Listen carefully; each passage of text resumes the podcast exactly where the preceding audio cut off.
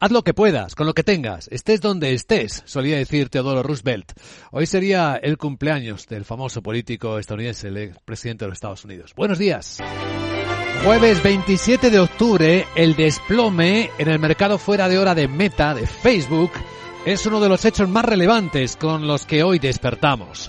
La empresa de Mark Zuckerberg ha perdido la quinta parte de su valor bursátil, casi 70 mil millones de dólares, tras presentar sus cuentas trimestrales. Y los problemas se están muy manifiestos. El alto coste de desarrollar el metaverso, negocio por el que todavía no se ven resultados, pues muestran, ponen en evidencia algo que afecta a todo el sector de las grandes tecnológicas digitales. Por una parte, la desaceleración del mercado de la publicidad. A Meta Facebook le fastidia en particular los altos niveles de privacidad que ahora exige Apple, pero también le hace daño la competencia del chino TikTok.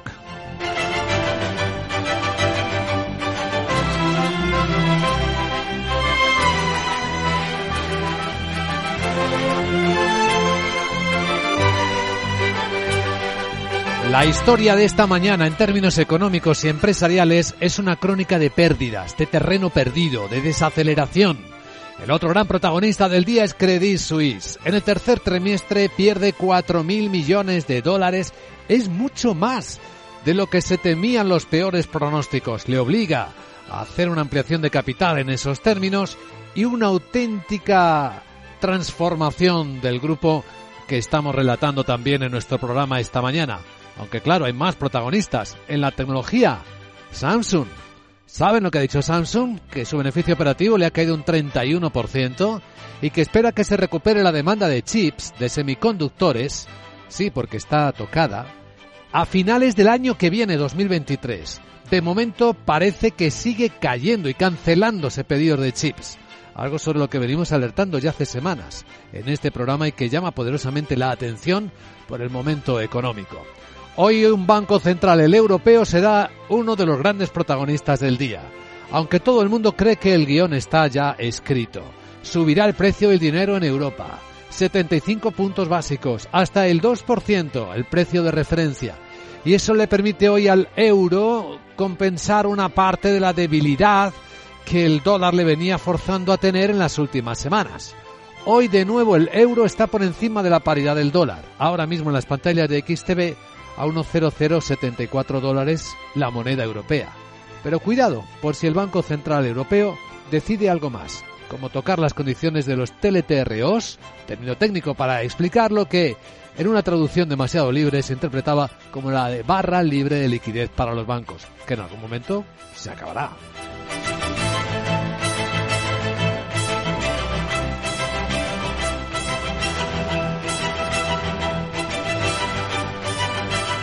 Así que de nuevo, esta mañana están pasando muchas cosas y muy rápidamente que afectan a las economías y a las empresas. Hay además indicadores de confianza de consumo en Alemania que elabora el Instituto GFK que nos darán pistas de cómo va la primera economía del euro. Hay datos en los mercados como el comportamiento del precio del petróleo que ya veremos si apuntan algo de lo que dice el último informe de la Agencia Internacional de la Energía que es muy llamativo sobre lo que esperan que pase con las combustibles fósiles el carbón está a punto de vivir su edad de oro. Esto no deja de ser curioso en estos tiempos en los que, hablando en España, el clima, las temperaturas altas, clima cálido, sigue provocándonos enorme extrañeza en estas alturas del año en las que nos encontramos. Bueno, pues en esta escena, hoy en Capital Radio, Lucía Gutiérrez Mellado, directora de estrategia de JP Morgan Management para España y Portugal, nos contará la lectura que hacen los expertos de todo esto que está ocurriendo a las 8 y 10, 7 y 10 en Canarias. Y tras ella, en la gran tertulia de la economía, Rafael Ramiro, Rubén García Quismondo y Eduardo Aguilar nos ayudarán a poner en contexto las noticias más importantes que este jueves nos están haciendo despertar.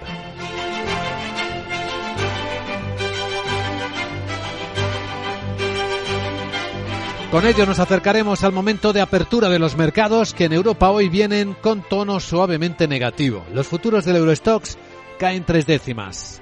Los americanos no, vienen rebotando a pesar de lo que contamos de meta, eso afecta más al Nasdaq. En los del SP rebotan cinco décimas, 19 puntos, están en los 3.860. Capital, la Bolsa y la Vida, con Luis Vicente Muñoz. En las pantallas de CMC Markets observamos cómo este jueves 27 de octubre viene bastante agitado en los mercados por el lado de los resultados empresariales. Estamos observando, sin embargo, que por el lado europeo, a pesar de que hay algunas empresas de las que hablamos enseguida vienen con bastantes complicaciones, pues el futuro del Eurostox no cae más del, de dos décimas, de momento. Está en los 3.599, 3.600 y contrasta con que el americano viene rebotando, a pesar de la tremenda historia de Meta Facebook que estamos contando también de esta noche. El futuro del SP rebota 6 décimas, 25 puntos, en 3.866. Sandra Torrecillas, buenos días. Buenos días y muy pendientes también de la reunión del Banco Central Europeo. El consenso espera subida de 75 puntos básicos hasta el 2% para frenar la inflación que está en la zona euro en casi el 10%. Tras la subida, la facilidad de depósito, que es el tipo de interés al que el Banco Central Europeo remunera los depósitos a un día quedaría en el 1,5%, el nivel más alto desde 2009. Los analistas esperan además que tome alguna decisión sobre el precio de las operaciones de refinanciación a largo plazo, los conocidos como Telitro, como señala Jesús Sánchez Quiñones, director de Renta 4 Banco pero sobre todo va a ser muy relevante lo que diga respecto a la liquidez, a la barra libre de liquidez de la banca y es posible, incluso se habla que cambie las condiciones con carácter retroactivo, lo cual sería muy mal tomado por el mercado. Una medida de cambiar los términos de esos telitros que podría incluso ser impugnada en los tribunales y afectar a la credibilidad del Banco Central Europeo. Bueno, vamos a buscar los protagonistas. Eh, ¿Con quién empezamos? Pues empezamos eh, con Credit Suisse, eh, que ha presentado resultados y el tan esperado plan estratégico. Vamos a ver, empezamos con las cifras del tercer trimestre. Pérdidas, 4.000 millones de dólares en el tercer trimestre, cifras peores de lo esperado. Contabiliza un deterioro de 3.700 millones de francos suizos por impuestos diferidos relacionados con la revisión estratégica. Ratio de capital Z1 baja hasta el 12,6%, bastante peor de lo que esperaba el consenso del mercado. Y además, en el plan estratégico vamos a destacar algunos de los puntos. Ampliación de capital de 4.000 millones de, de francos suizos. Y además esta ampliación viene con sorpresa porque el Banco Nacional Saudí se compromete a invertir 1.500 millones de francos suizos y va a alcanzar una participación del 9,9% en Credit Suisse. Además, habrá reducción de plantilla, 2.700 trabajadores menos, es un 5% y dice que ya está en marcha en el cuarto trimestre. Confirma además la venta de sus productos titulizados a Apollo Global Management y a Pinco. Y también habrá eh, cambios en las cúpulas directivas, entre otros. Christian Messner, que era el director general de la banca de inversión, miembro del Consejo Ejecutivo, dejará el banco con efecto inmediato. Antes de examinar los resultados de españoles, ¿qué otros protagonistas puede haber? Pues tenemos eh, más que están presentando resultados esta mañana, como Lufthansa, que además dice que espera una fuerte demanda de viajes aéreos en los próximos meses, o el fabricante de Nivea, Beisdorf, que está elevando previsiones de ventas para todo el año por la fuerte demanda de sus productos de consumo personal y de cuidado de la piel. AB InBev, la cervecera, eleva perspectivas para todo el año. Le ha ido muy bien en el tercer trimestre. Y tenemos también cifras de ST Microelectronics eh, que supera expectativas tanto en ventas como en margen bruto. Bueno, en España, a cotizar tenemos los de grandes compañías. Por empezar por alguna, por el sector financiero. Ahora que van a subir los tipos de interés otra vez, el Banco Sabadell duplica ¿no? sus resultados. Laura Blanco, buenos días. Más que duplica resultados en el tercer trimestre del año, 317 millones de euros. Los motivos que impulsan las cuentas de la cuarta entidad española es la subida del margen de intereses en un 10%, la reducción de costes y menos provisiones contra la morosidad. Rote 8% y atención porque el Sabadell eleva la previsión de margen de intereses para todo